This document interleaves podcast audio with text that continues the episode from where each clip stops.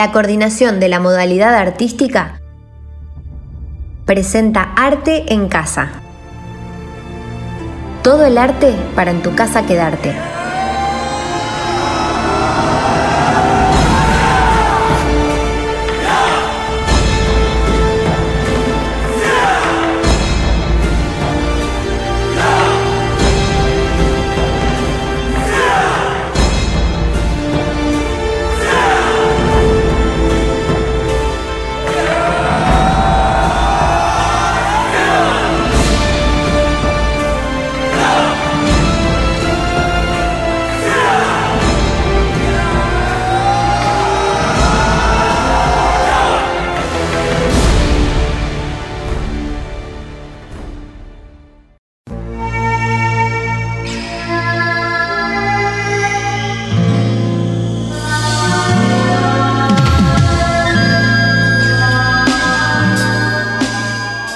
Soy Antonio Tarragorros, queridos alumnos gurises entrerrianos, y con la ayuda técnica de mi querido hermano el maestro Hugo Mena, aquí estoy en Radio Arte del Consejo General de Educación, específicamente en la coordinación de la modalidad artística. La consigna es naturaleza. Salvemos el arte, salvemos la vida esta obra que escribí relacionando música en extinción con flora y fauna en extinción. Queridos gurises entrerrianos, queridos alumnos entrerrianos, tenemos que proteger entre todos la flora, la fauna y la cultura entrerriana, la chamarrita, el chamamé, el tanguito liso, las polcas, la música entrerriana. No se olviden que la chamarrita entrerriana es la delfina cantando. Se hizo canto y va volando y es de luz en la mañana. Cuando atardece azul grana del último resplandor, es una entrerriana flor. La ves aunque no la mires. Espera a Pancho Ramírez para cantarle su amor. Salvemos el arte, salvemos la vida. Capítulo 6. La chacarera y el sapo. Letra y música de Antonio Tarragorros. Artistas invitados, Chango Farías Gómez y Guadalupe Farías Gómez. Año 1995.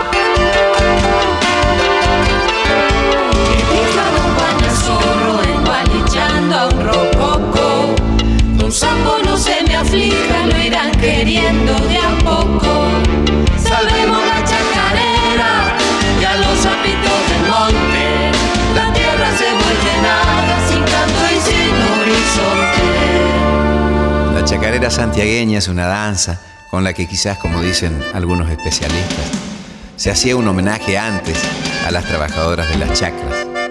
Bueno, la palabra chacra es una hibridación de chakra o chacra que significa maíz y por extensión lugar donde se cultiva el maíz, ¿no? De allí a lo mejor proviene su nombre. Pero más allá de estas especificaciones, la chacarera es hermosa, es única, es nuestra. Tal vez desde tanto tiempo atrás como no imaginamos. Es tiempo de amar la vida con un respeto profundo, aleno ni a chazarretas sabiendo el ancho del mundo.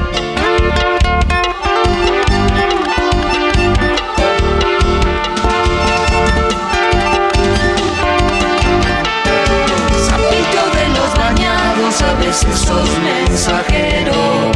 de un niño que está viniendo mientras te mueres te quiero.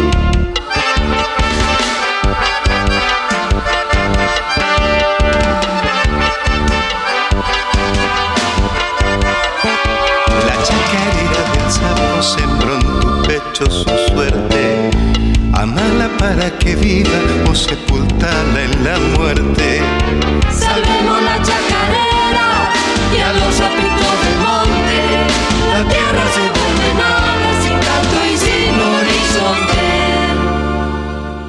El sapo es un anfibio que mide de 12 a 14 centímetros y pesa alrededor de 170 gramos.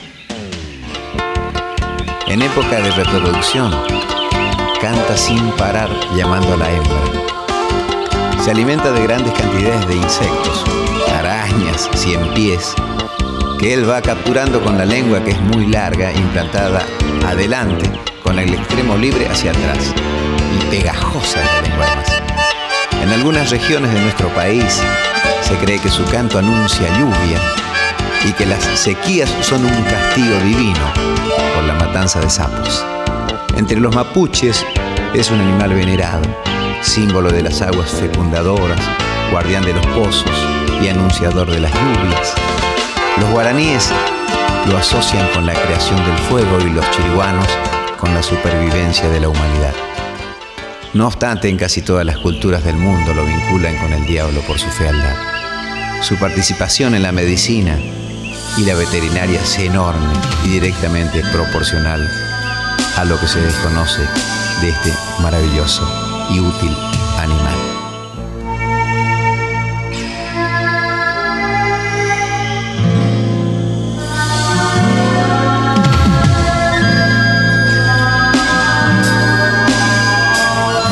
Agradecimiento del que suscribe a Sofía Velázquez y Alejandro Sánchez por permitirme junto a Lugo Mena estar este ratito aquí en Radio Arte del Consejo General de Educación. Coordinación de la modalidad artística.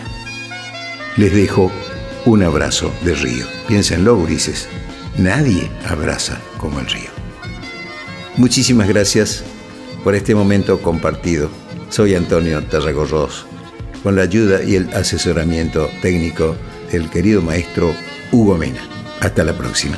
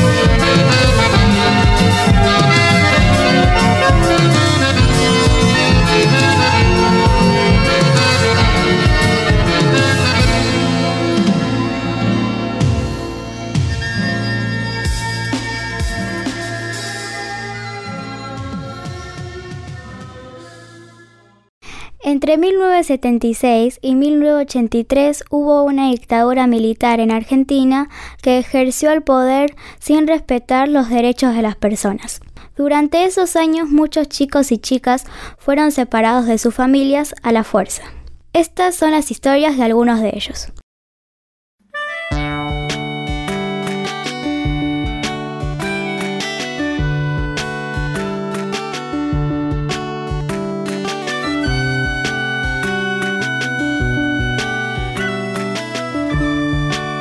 Así soy yo.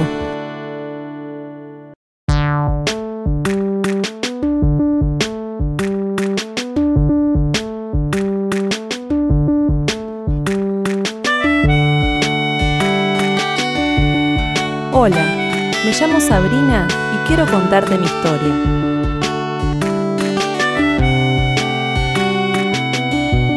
Desde chica siempre me gustó el cine y ver películas. Desde esa época ya soñaba con poder hacer una de dibujos animados cuando fuera grande. Por eso, cuando fui creciendo en la ciudad de Rosario, empecé a desarrollar mi creatividad. Y un día, cuando tenía 27 años, hice mi primer corto de animación. Era sobre una hija a la que separaban de su mamá. Entonces no sabía por qué, pero era una historia que siempre daba vueltas en mi cabeza y que quería contar. Un tiempo después sentí dudas sobre mi identidad. Fui a abuelas de Plaza de Mayo a preguntar y así descubrí que mis padres biológicos habían sido secuestrados durante la dictadura y que yo había sido separada de ellos, igual que mi hermano mellizo al que sigo buscando. Y también me di cuenta de que esa primera película que hice contaba mi propia historia.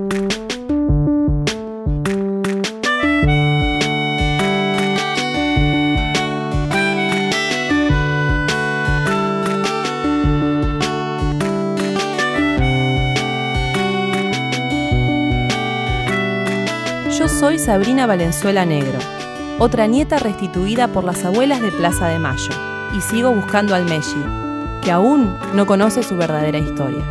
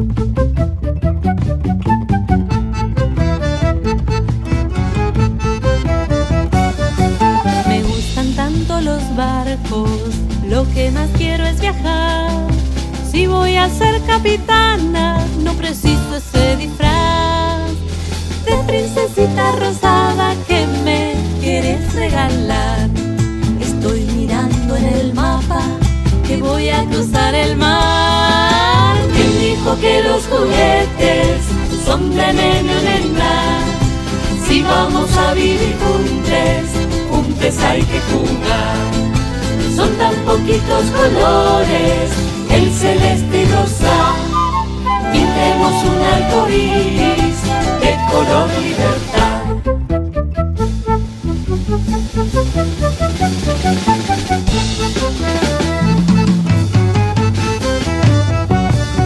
te pido un bebé chiquito para aprender a cuidar. Porque cuando sea grande quiero ser un buen papá. No necesito pistolas ni casco de militar, porque jugar a la guerra si yo prefiero abrazar. ¿Quién dijo que los juguetes son de nene o nena? Si vamos a vivir juntos, juntos hay que jugar. Son tan poquitos colores, el celeste y rosa. Pintemos un arco iris de color libertad. Queremos cuentos, canciones, tiempo para imaginar y grandes que nos ayuden a sentirnos a la par. Nenas y nenas felices jugando de igual a igual. Es mucho lo que está en juego, no nos quieran separar. ¿Quién dijo que los juguetes son de nene o nena? Si vamos a vivir juntos tan poquitos colores, el celeste y rosa. Pintemos un arco iris de color libertad. ¿Quién dijo que los juguetes son de nene o nena? Si vamos a vivir juntos, juntos hay que jugar. Si vamos a vivir juntos, juntos hay que jugar. Juntos hay que jugar. Juntos hay que jugar.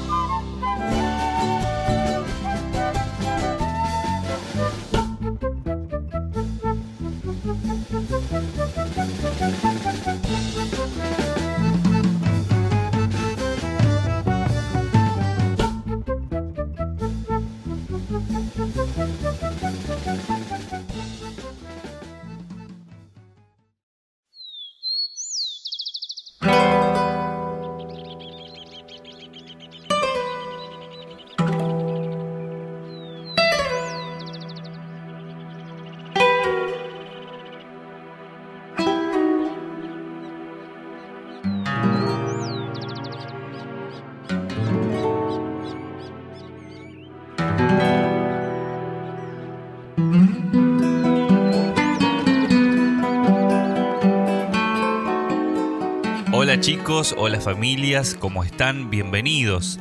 Les habla el profe Ariel Marisaldi y esto es Conociendo nuestras aves. Un micro que si recién lo escuchás por primera vez, se dedica a conocer un poquito más sobre nuestras aves silvestres que pintan y dibujan nuestra querida provincia entrerriana.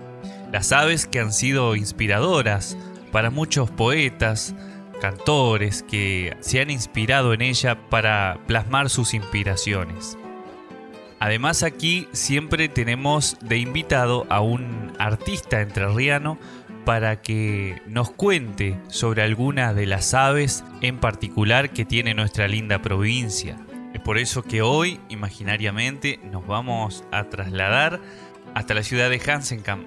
Aquí vamos a recibir a nuestra gran invitada, ella estudió y se graduó de profesora de música en la Escuela de Música, Danza y Teatro, profesor Constancio Carminio de Paraná.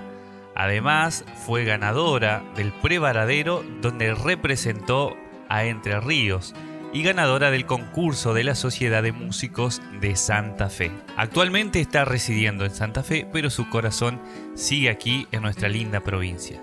Le damos las bienvenidas y es un honor recibirla a nuestra gran amiga Araceli Tano. Hola Araceli, ¿cómo estás? Bienvenida. Hola Ariel, ¿cómo estás? Bueno, primero, antes que todo, quiero felicitarte. Me parece hermoso esta iniciativa, muy interesante, un micro dedicado a conocer las aves. Es algo que a, mí personalmente me gusta mucho porque las aves este, están siempre, todos los días, de algún, de algún modo anónimas, alegrándonos los días con sus soniditos y sus cantos. Y muchas veces uno no sabe qué que, ave es, no la conoce. Y, es, tan importante, tan importante conocer nuestra naturaleza. La verdad que te felicito, me, me parece hermoso y me encanta que los niños, los chicos, se prendan con esta idea porque a los niños les encanta, les encanta. Así que yo este, primero te felicito y después el placer es mío, el gusto es mío de poder participar y, de aprender también, de aprender porque ya he aprendido muchísimo. Y, también es un honor haber sido convocada para, para, este micro junto a grandes artistas entrerrianos que han pasado. La verdad que para mí es un honor. Así que muchísimas gracias este, a vos y, por supuesto al público oyente por escuchar. Bueno, Araceli, eh, muchísimas gracias por tus palabras. La verdad que sí, que los chicos les encanta muchísimo el tema de aves, por lo menos acá en Ibicuí, donde todos los años eh, salimos a hacer avistaje con los gurises de la escuela y ellos pueden clasificar y fotografiar aves que después seguimos trabajando en, en el aula, ¿no? Así que es algo así muy atractivo. Bueno, Araceli, algo comenté al principio, cuando hacía la presentación, sobre tu comienzo en la música, pero me gustaría, nos gustaría, que vos nos comentes sobre esos inicios. Bueno, mis comienzos en la música empezaron de muy chiquita. Yo lo escuchaba a mi papá todos los días, él se encerraba en su piecita a cantar y a tocar la guitarra. Mi papá es un cantor eh, de oficio, por así decirlo, pero que nunca se dedicó profesionalmente a la carrera, nunca tampoco tuvo la oportunidad de poder estudiar, que eso es muy importante, pero bueno, sus condiciones, sus circunstancias, su, su situación no le permitieron poder estudiar y dedicarse a hacer esta carrera pero siempre cantó, es un apasionado del canto, cantaba y sigue cantando con el alma. Entonces las personas que cantan con el alma y con el corazón transmiten mucho. Entonces yo escuchaba su canto, sus canciones y sentía todo eso que él transmitía.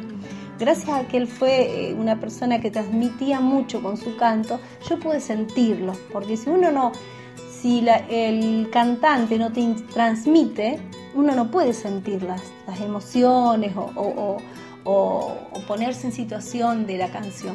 Entonces yo desde muy chiquita me emocionaba mucho con sus canciones. Y él cantaba justamente música del litoral, También cantaba, mm, cantaba algunos tangos, cantaba eh, muchas canciones de Horacio Guaraní, muchas canciones de Linares Cardoso. Y yo de, muy pequeña sentía una emoción muy fuerte cada vez que escuchaba, lo escuchaba cantar.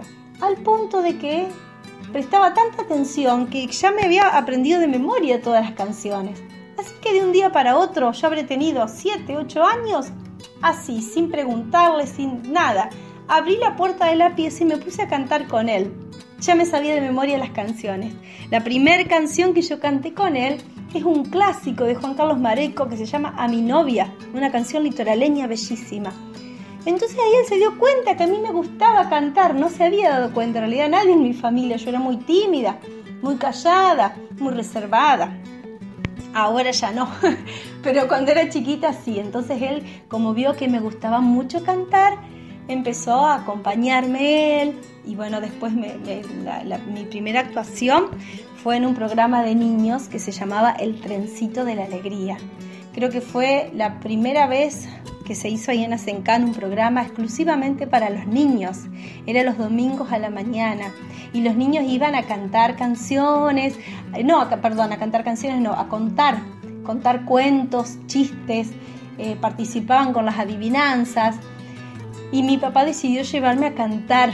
A mí me daba mucha vergüenza porque yo nunca había cantado, no, yo era muy vergonzosa, muy tímida, era niña y me, y me llevó a cantar una canción no era una canción infantil de los niños que cantábamos, ni una canción folclórica que es de Argentino Luna, una milonga de Argentino Luna.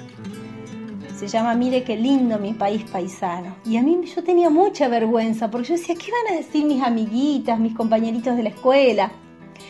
Y, para sorpresa mía, al otro día, porque era un domingo el programa, cuando fui a la escuela, mis amigas, las, maestras, los niños me contaban con mucha alegría que me habían escuchado y que les había gustado. Entonces desde ahí yo empecé a sentir que no, no tenía que tener vergüenza de cantar y que yo y que, a la gente le gustaba y a mí me parecía que no. Bueno, así fue que empecé desde muy pequeña y, bueno, no, no tenía en esos momentos la posibilidad porque de, viajar a Paraná a la ciudad a estudiar música, recién después de grande lo pude hacer. En esos momentos no, no tenía esas posibilidades, sin embargo yo seguí cantando, escuchando y cantando y acompañándome con después mi papá me enseñó los primeros acordes y empecé a tocar la guitarra y bueno, algo que lo sigo haciendo hasta el día de hoy eh, que, ya lo tomo como una carrera profesional. Qué lindo, Araceli, escucharte. La verdad que es maravilloso saber esta historia de que tu padre fue tu gran maestro, fue tu, mentor, digamos. Araceli, ¿te quedó algún tema de la infancia que, vos recuerdes, que siempre cantes? Que quizás fue el primero que cantaste, como decías. Bueno, em, no sé si tengo un tema preferido. Ah, tengo temas preferidos por épocas. Hay épocas que me gusta más uno y épocas que prefiero otro. Pero hay una canción que sí, que a mí me lleva eh, puntualmente a mi infancia, a mi casa, a mi casa, a la cuadra de mi casa, al bolicho de mi tío que estaba en la esquina de mi casa, que es el rancho La Cambicha. Porque era una canción que mi papá cantaba todos los días y en el bolicho también siempre se cantaba. Y yo cuando escucho esa canción, es como que enseguida me lleva al, haciendo hasta el olor, el olor de mi pueblo, el olor de mi casa, de la cuadra de mi casa, las imágenes, los sonidos. Es como que es una canción que me transporta enseguida a ese lugar. Y por eso me da una nostalgia tan hermosa cada vez que la escucho. Me gusta cantarla, pero cada vez que la escucho por otro grupo musical, escucho esa canción y automáticamente a mí me lleva a mi infancia. Esa es muy linda. ¿Te animás a, cantarlo, a cantar un pedacito a capela?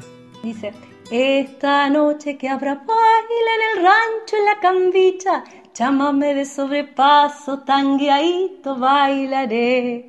Llámame milongueado al estilo oriental, troteando despacito como bailan los tagües. Al compás del acordeón a bailar el rajido doble, troteando despacito este doble chamamé. Y esta noche de alegría con la dama más mejor, en el rancho, la cambicha, el trotecito tanguearé, van a estar lindas las chanzas. Le hablaré lindo a las guainas para hacerle suspirar. Bueno, esa canción cada vez que yo escucho eso, esta noche que habrá baile en el rancho y la cambicha, automáticamente a mí me lleva a mi infancia. Qué lindo, qué lindo escuchar estas voces. La verdad que me emociona mucho también. Eh, se siente nuestra música entrerriana en cada, en cada sonido, en cada nota de nuestros queridos artistas. Bueno, Araceli, te comento que, que en nuestro micro nos abocamos a conocer nuestras aves. Qué poco conocemos de ella y que quizás no aprendimos a descubrirla todavía, ¿no? Lo damos por hecho de que están a, nuestro alrededor, de que escuchamos su canto, pero de una manera naturalizada. Pero, ¿le hemos prestado atención a estos seres maravillosos? ¿Qué podemos aprender de ellos si investigamos un poco más? ¿Qué aprendemos de ellos si lo observamos? ¿Vos tenés algún ave que llame tu atención, que te guste por, por determinada característica o que hayas descubierto en, algún, en alguna parte especial de, tu vida o de tu infancia? Sí, hay, una, hay un pajarito que a mí me llama muchísimo la atención ahora, que es un pajarito que se vino a vivir a mi casa, se ve que quiere ser mi amigo. Yo hace poquito me mudé, hace poquito, tres años más o menos, a otra casa, yo antes vivía en un pasillo interno. Ahora me mudé a una casa eh, eh, que, tiene un patio. Entonces este, este pajarito se viene todos los días a cualquier hora, pero sobre todo a la tarde, y se, posa en, algún lugar del, del patio y se queda un rato largo. Me llama la atención el color, el color amarillo con negro, tan el amarillo a mí me encanta ese color muy vivaz, tan hermoso color y tan hermoso pájaro. Y yo tengo mucha, mucha este, desconocimiento, por eso me encantó tanto, Ariel, esto que estás haciendo. Y, me parece tan importante que, conozcan los, niños y todos que conozcamos sobre, sobre nuestra naturaleza, la naturaleza tan hermosa que nos rodea y hace rato yo quería saber cómo se llamaba ese pájaro. Y bueno, gracias a Ariel y su sapiencia, enseguida yo le, di algunos datos y enseguida sacó su nombre y me dijo es el venteveo y me mostró enseguida el sonido del silbido del venteveo y desde ahí yo ahora cuando a veces está en, alguna, en el arbolito que está al frente de mi casa, posado en una rama, a veces se viene para acá pero yo ya escucho el veo y ya sé que es el veo, lo escucho, le trato de imitarle su sonido para charlar con él porque me quiero hacer amiga, porque este, yo veo muchas veces hay gente, mi papá por ejemplo hace eso, todas las mañanas sale y tira unas miguitas de pan en la vereda y ¡fum! se vienen un montón de pajaritos a comer y él está ahí.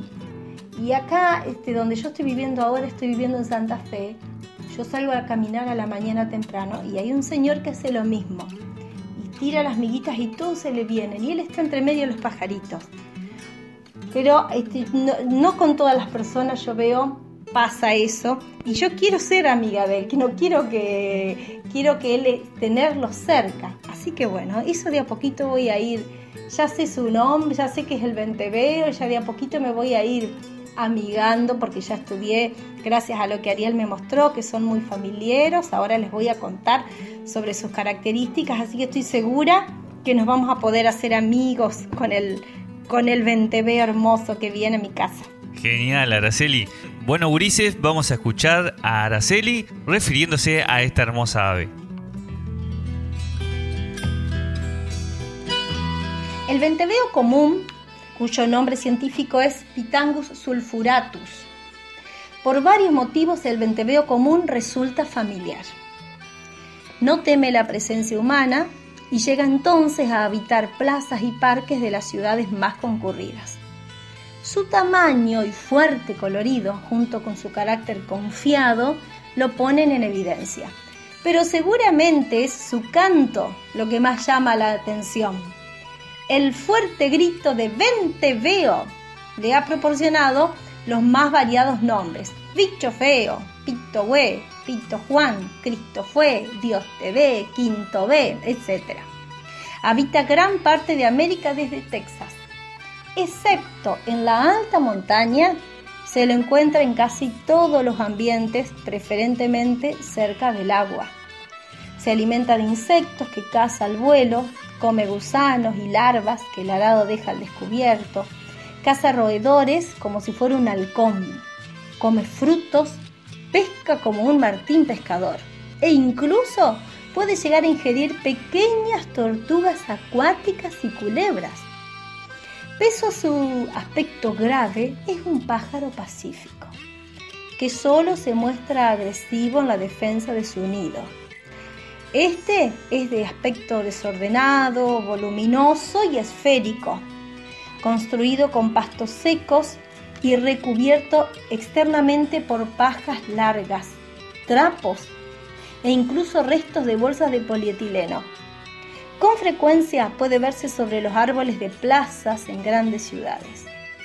Durante lloviznas y días grises, su voz, emitida desde lo alto de una antena de televisión, árbol u otro sitio elevado, agrega una nota diferente al tráfago urbano.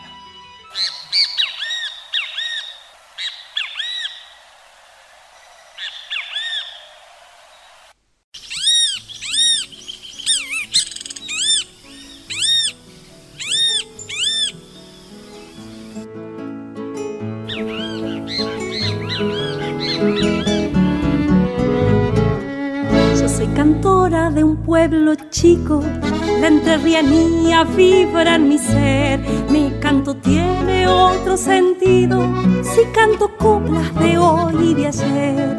Y voy cantando por los caminos coplitas lindas de hoy y de ayer. Y voy cantando por los caminos coplitas lindas de hoy y de ayer.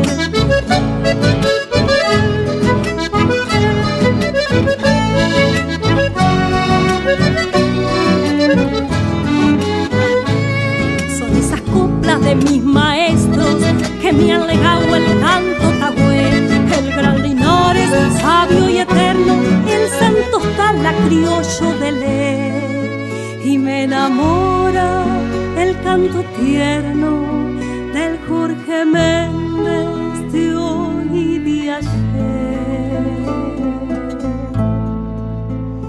Mi pueblo tiene sus diagonales convergen a un corazón. Y en esas calles su linda gente sueña y trabaja con gran tesón. Y en esas calles... La verdad que fue un honor haber conocido otra de nuestras especies junto a vos. Te queremos agradecer por tu tiempo, por tu predisposición para con el micro y la inmediatez y el entusiasmo con que decidiste participar. Bueno, Ariel, la verdad que el honor fue mío haber sido convocada. Me dio mucha alegría participar del micro Conociendo las Aves porque aparte aprendí muchísimo y aprendí tanto que hace tanto tiempo que quiero conocer sobre este pájaro que viene a mi casa, que ya forma parte de mi familia. Y ahora que aprendí que los venteveos son familiares, son confiados, con más razón voy a animarme a, acercarme a él y a hacerme amiga la verdad que fue para mí una, gran este, alegría participar, me encantó conocer y nuevamente te felicito. A vos, a los chicos que están del otro lado escuchando y aprendiendo y a todo el público oyente. Este, me parece tan, tan hermosa esta propuesta y aprovechenla porque uno necesita en este país cada vez más siempre, siempre seguir conservando todo lo que forma parte de la cultura y de la identidad nuestra. Y forma parte de la cultura e identidad del entrerriano la naturaleza que rodea al enterriano, los pájaros, los árboles. Forma parte de, nosotros y eh, es muy importante conocerlo. Así que lo felicito Ariel por este proyecto. Bueno, gurises, familias, así hemos llegado al final de nuestro micro. Esperamos haberle hecho una muy linda compañía. Sigan observando las aves, sigan disfrutándolas en libertad. Les recuerdo además que estamos recibiendo muchas de las aves migratorias que están llegando, así que presten atención en sus casas, en sus patios, porque seguramente van a ver algunas que no habían visto antes. Y también si salen a los campos, con las familias, a los parques, van a ver muchas de ellas, como por ejemplo las golondrinas que ya están instaladas en esta temporada en nuestra linda provincia. También si van al campo van a poder ver tijeretas, los churrinches y un montón de aves más que están llegando para pasar el verano y la primavera en nuestro Entre Ríos querido. En la idea, conducción y edición de este programa, quien les habla, el profe Ariel Marisaldi, nuestra invitada de lujo de hoy, Araceli Tano, bibliografía consultada, 100 aves de Argentina, de Tito Naroski y Pablo Canevari, producción general, el profe de música, Hugo Mena. Y así nos vamos, les dejamos un saludo grande, un abrazo al lado y nos volvemos a encontrar el próximo programa.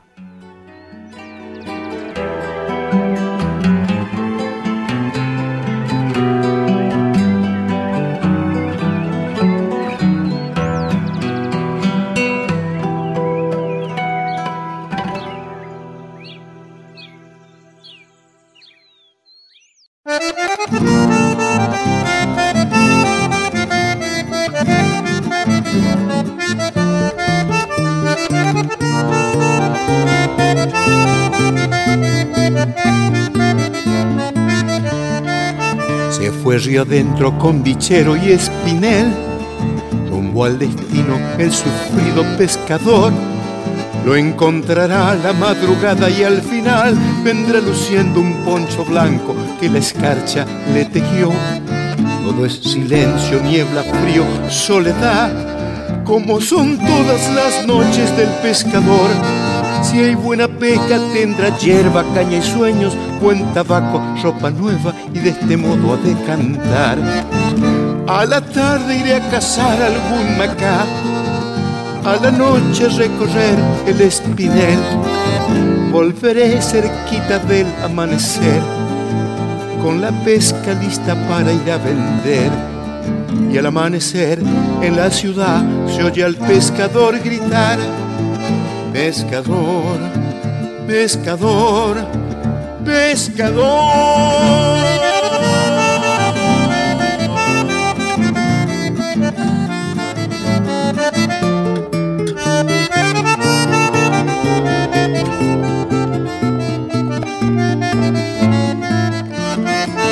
Se fue río adentro con bichero y espinel, rumbo al destino el sufrido pescador lo encontrará a la madrugada y al final vendrá luciendo un poncho blanco que la escarcha le tejió.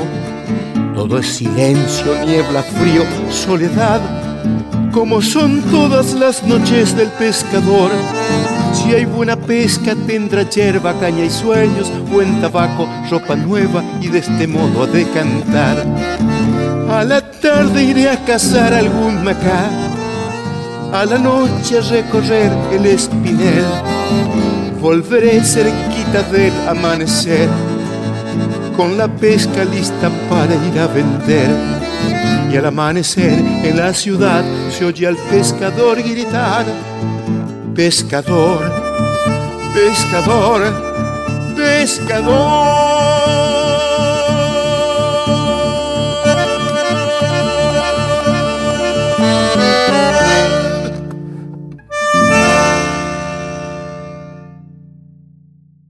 Desde Paraná, Entre Ríos.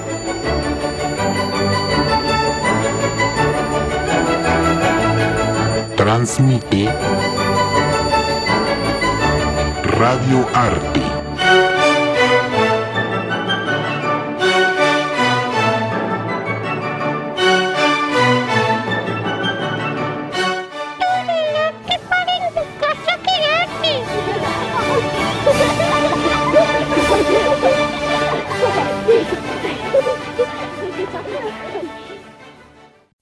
¿Y vos?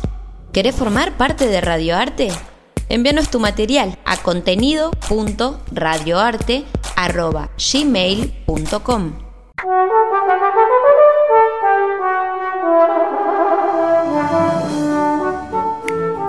La orquesta sinfónica se divide en tres grandes familias. Las cuerdas, la percusión y los vientos. Estos instrumentos, también conocidos como aerófonos, se dividen en dos grandes grupos. Los aerófonos de madera, como la flauta, el oboe, el clarinete y el fagot, y los aerófonos de bronce, como la trompeta, el corno, la tuba y nuestro protagonista de hoy, el trombón.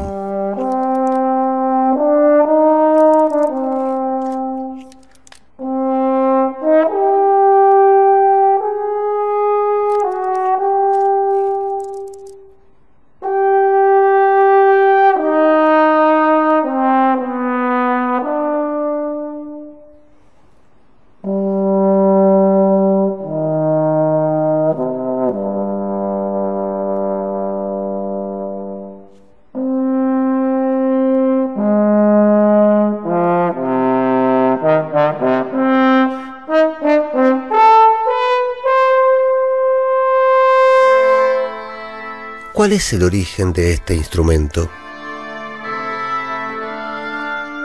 ¿Cómo fue evolucionando a lo largo de la historia? ¿Qué papel cumplió y cumple dentro de la música clásica?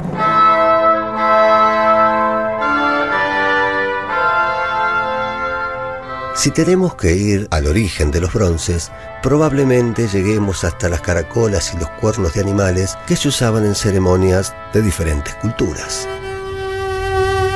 Incluso hoy en día se sigue utilizando el shofar en algunas ceremonias de la liturgia judía. En la Edad Media se fabricaban largos instrumentos de viento hechos de metal, pero fue en el siglo XV cuando se desarrolló una técnica que permitió doblar los tubos y dio origen a unos instrumentos enroscados sobre sí mismos. El antepasado más cercano del trombón es este instrumento del Renacimiento y del Barroco conocido como sacabuche. El nombre proviene de los términos sacer y buter, que significan tirar y empujar en referencia al accionar de la vara por medio de la cual se logran las diferentes notas. El sacabuche tuvo cierta preponderancia durante el Renacimiento y el Barroco debido fundamentalmente a la ductilidad de su vara móvil que lo diferenciaba de las viejas largas trompetas. Sin embargo, este instrumento era poco apto para su uso en interiores ya que su potente sonido tapaba sin piedad al de los instrumentos de cuerdas. Aún así, durante buena parte del siglo XVII, algunos compositores italianos como Giovanni Gabrieli y Claudio Monteverdi lo utilizaron a menudo en sus composiciones.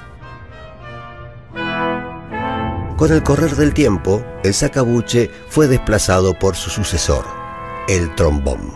Poco a poco, el trombón fue encontrando su lugar dentro de la orquesta a comienzos del siglo XIX, Beethoven le da un lugar muy importante dentro de sus sinfonías y más adelante fue esencial en la ópera romántica, aportando sus sonidos poderosos en la creación de aires militares, épicos o magnificentes.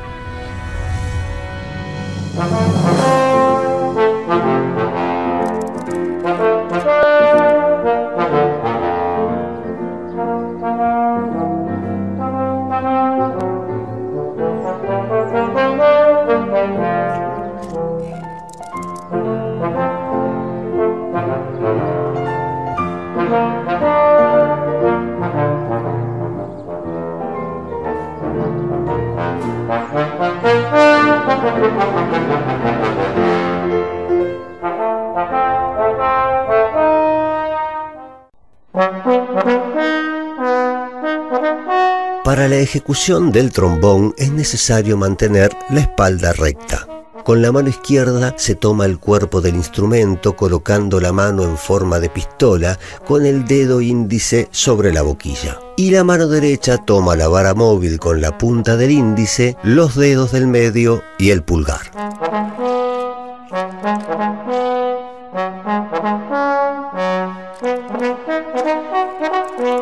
¿Cuáles son las obras más importantes escritas para este instrumento? ¿Quiénes fueron los trombonistas más trascendentes?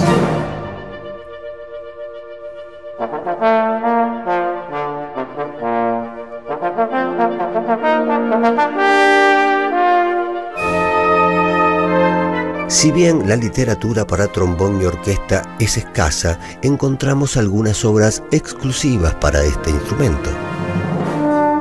Como el concierto en re mayor para trombón y orquesta de Leopold Mozart,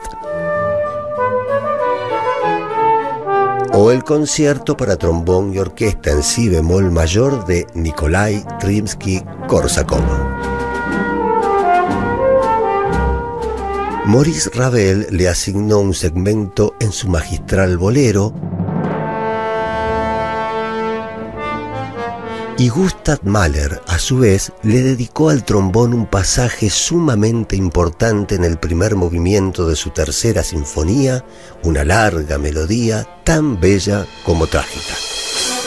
En la música clásica no ha habido muchos trombonistas trascendentes. Esto se debe a que el papel del instrumento dentro de la orquesta, aun siendo muy importante, rara vez es protagónico. En cambio, en la escena del jazz y el swing, hace muchas décadas el trombón sí encontró un espacio de importancia y hasta algo de protagonismo.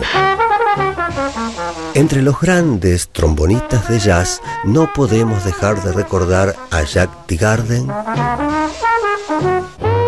J.J. Johnson,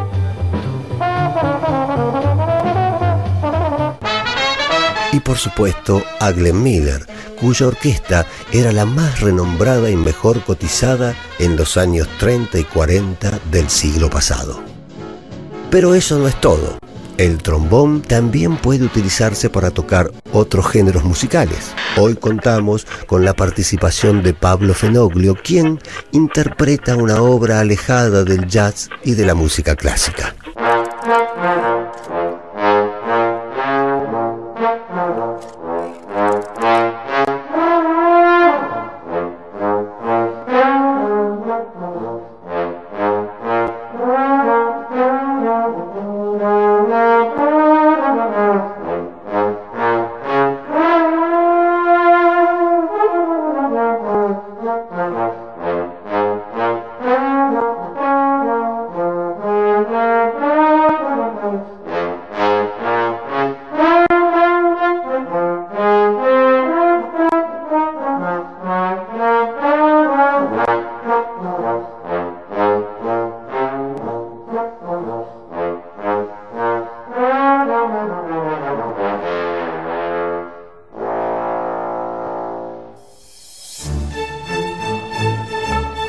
El trombón es el único aerófono de metal que no usa válvulas o pistones para variar la extensión del tubo y el único que mantiene la simpleza de la vara móvil. El trombón, una pieza fundamental dentro de la orquesta sinfónica. ¿No les parece un instrumento genial? Nos vemos en el próximo capítulo.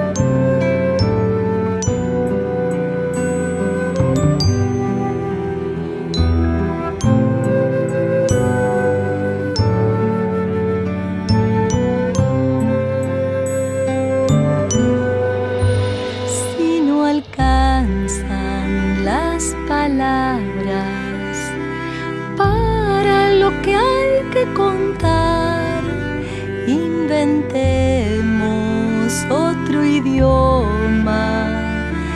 Siempre te voy a escuchar. Acá estoy, quiero ayudarte. Sé que decís la verdad ya no habrá que andar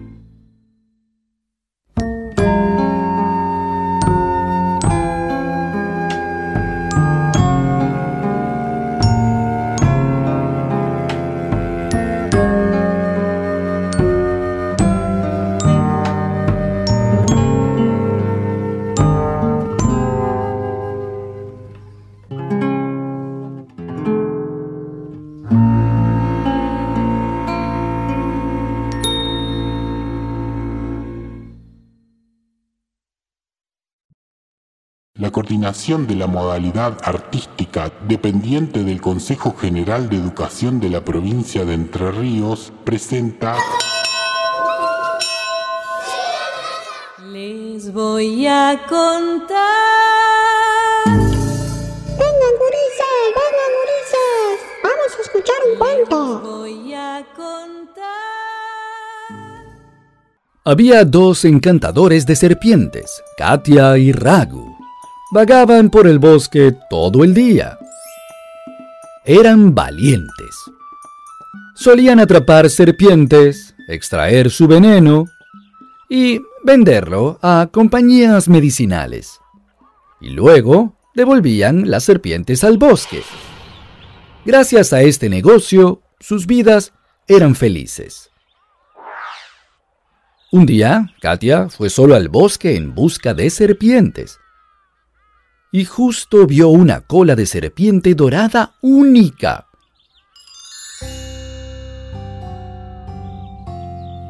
Katia siguió a la serpiente entre los arbustos y apenas pudo, agarró a la serpiente y luego la metió en su cesta. Iba caminando como de costumbre, cuando una enorme serpiente dorada se interpuso en su camino. y esa serpiente dorada se enrolló y se sentó frente a Katia. ¿Por qué has encerrado a mi hijo? Katia se quedó perplejo al oír hablar a la serpiente. Comenzó a frotarse los ojos. ¿Cómo puedes hablar? Sí, soy una serpiente mágica y al que has atrapado ese, ese es mi hijo. Serpiente mágica. ¿Y qué te causa tanta gracia? Si fueras mágica, dime qué estarías haciendo en este bosque. Mi familia y yo siempre hemos vivido en este bosque. Ahora tú háblame.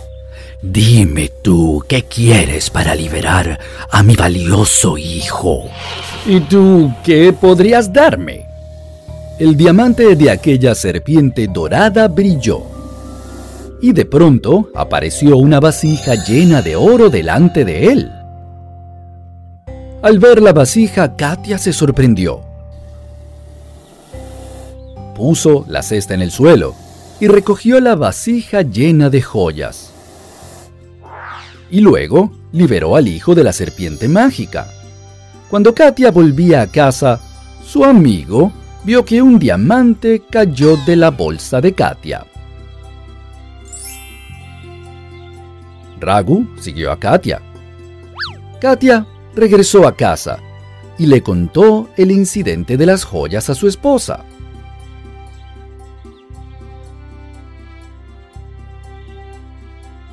Al ver la vasija llena de joyas, los ojos de Ragu se abrieron de par en par. Y en ese instante Ragu pensó que él también quería una vasija llena de joyas. Y desde ese día comenzó a buscar a la serpiente mágica. Finalmente, un día Ragu vio la cola de la serpiente dorada. Y mientras tiraba de la cola, la gran serpiente abrió su boca. Al ver a esa enorme serpiente, Ragu se asustó. Empezó a correr de aquí para allá, y la serpiente mágica lo siguió. Ragu corrió hasta su casa y cerró la puerta. ¡Oh, por Dios! ¡Oh, por Dios mío! Pude haber muerto hoy. No quiero joyas, la vida es más valiosa. Esta historia nos enseña que nadie consigue nada antes de tiempo, ni más de lo que está destinado.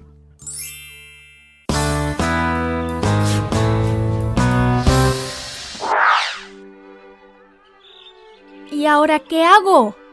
No sé qué hacer. Si muevo mi caballo, pierdo. Y si muevo mi elefante, entonces también voy a perder. No sé. Escúchame bien. Simplemente mueve tu elefante. Mm, vale. Jaque, mate, gané, gané.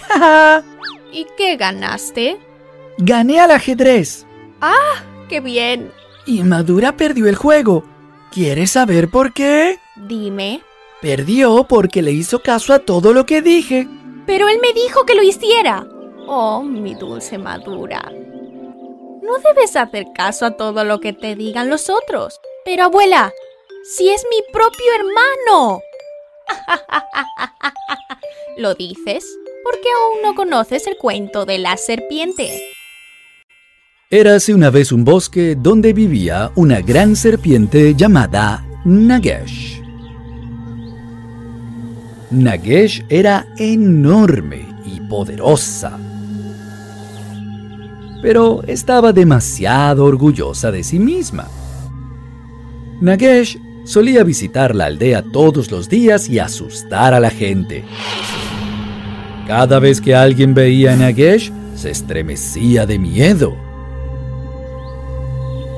Era frecuente que la gente se desmayara al ver a Nagesh.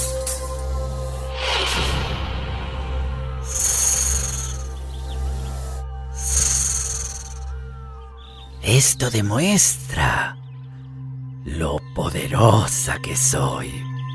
La gente me teme, teme a mi poder. Nagesh estaba muy contenta. Un día, los aldeanos preocupados fueron a ver a un santo sabio. Santo, sabio, solo tú puedes salvarnos a todos de esta serpiente. Cada día es peor, cada día es peor. Ayer atacó a los niños. De acuerdo. Mañana visitaré la aldea y encontraré la forma de liberarlos del temor. Al día siguiente, el santo fue hasta la aldea con una cesta vacía. Poco después llegó Nagesh.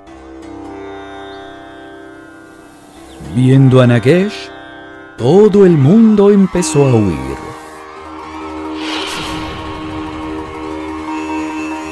¡Oh no! ¡Oh no! ¡Corran, corran!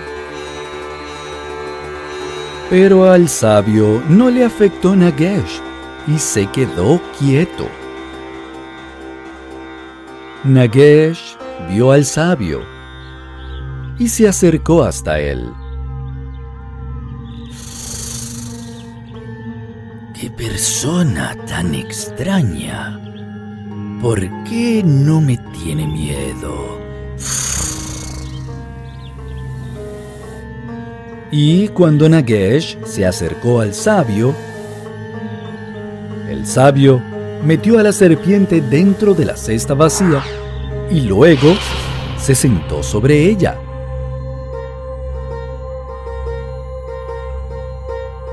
Nagesh estaba desesperada por salir.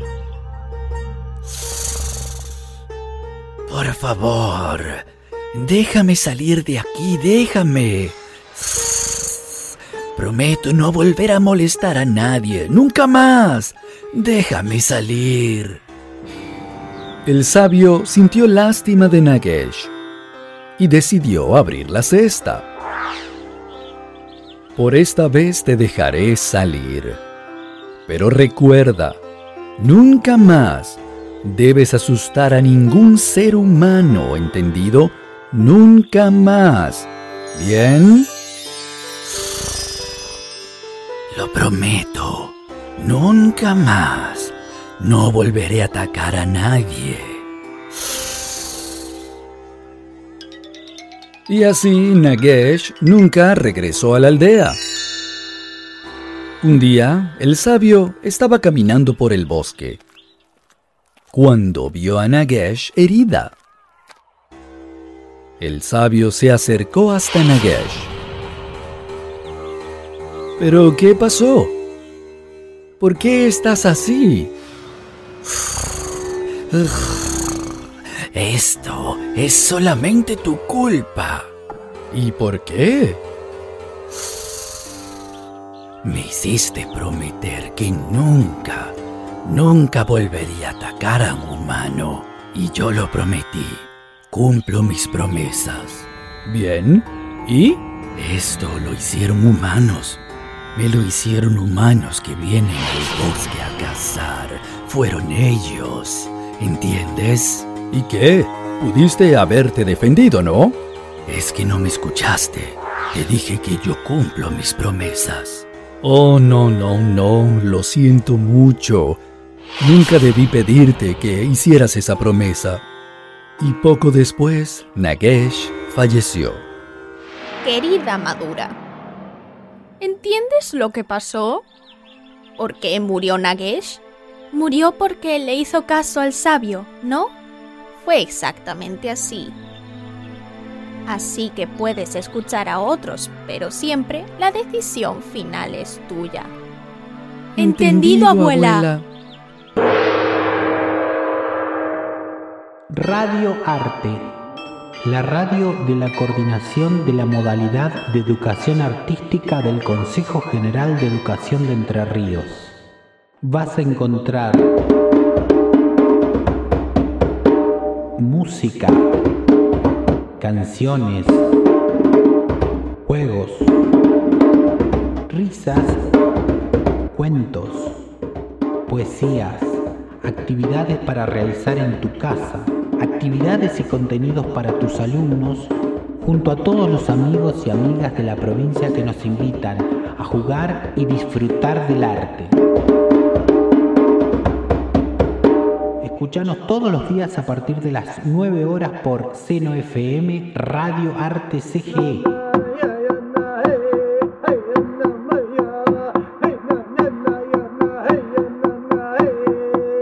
Todo el arte para en tu casa quedarte. ¿Y vos? ¿Querés formar parte de Radioarte? Envíanos tu material a contenido.radioarte.gmail.com Contenido.radioarte.gmail.com